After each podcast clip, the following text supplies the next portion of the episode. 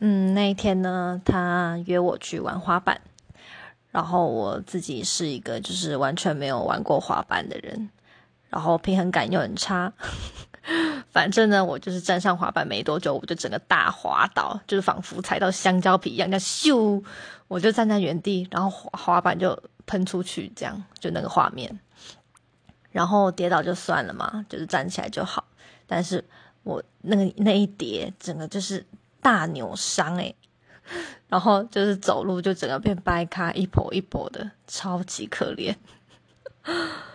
然后反正呢。最后那天就是终于要结束了，然后我要他送我回车站，然后这个时候他竟然跟我告白，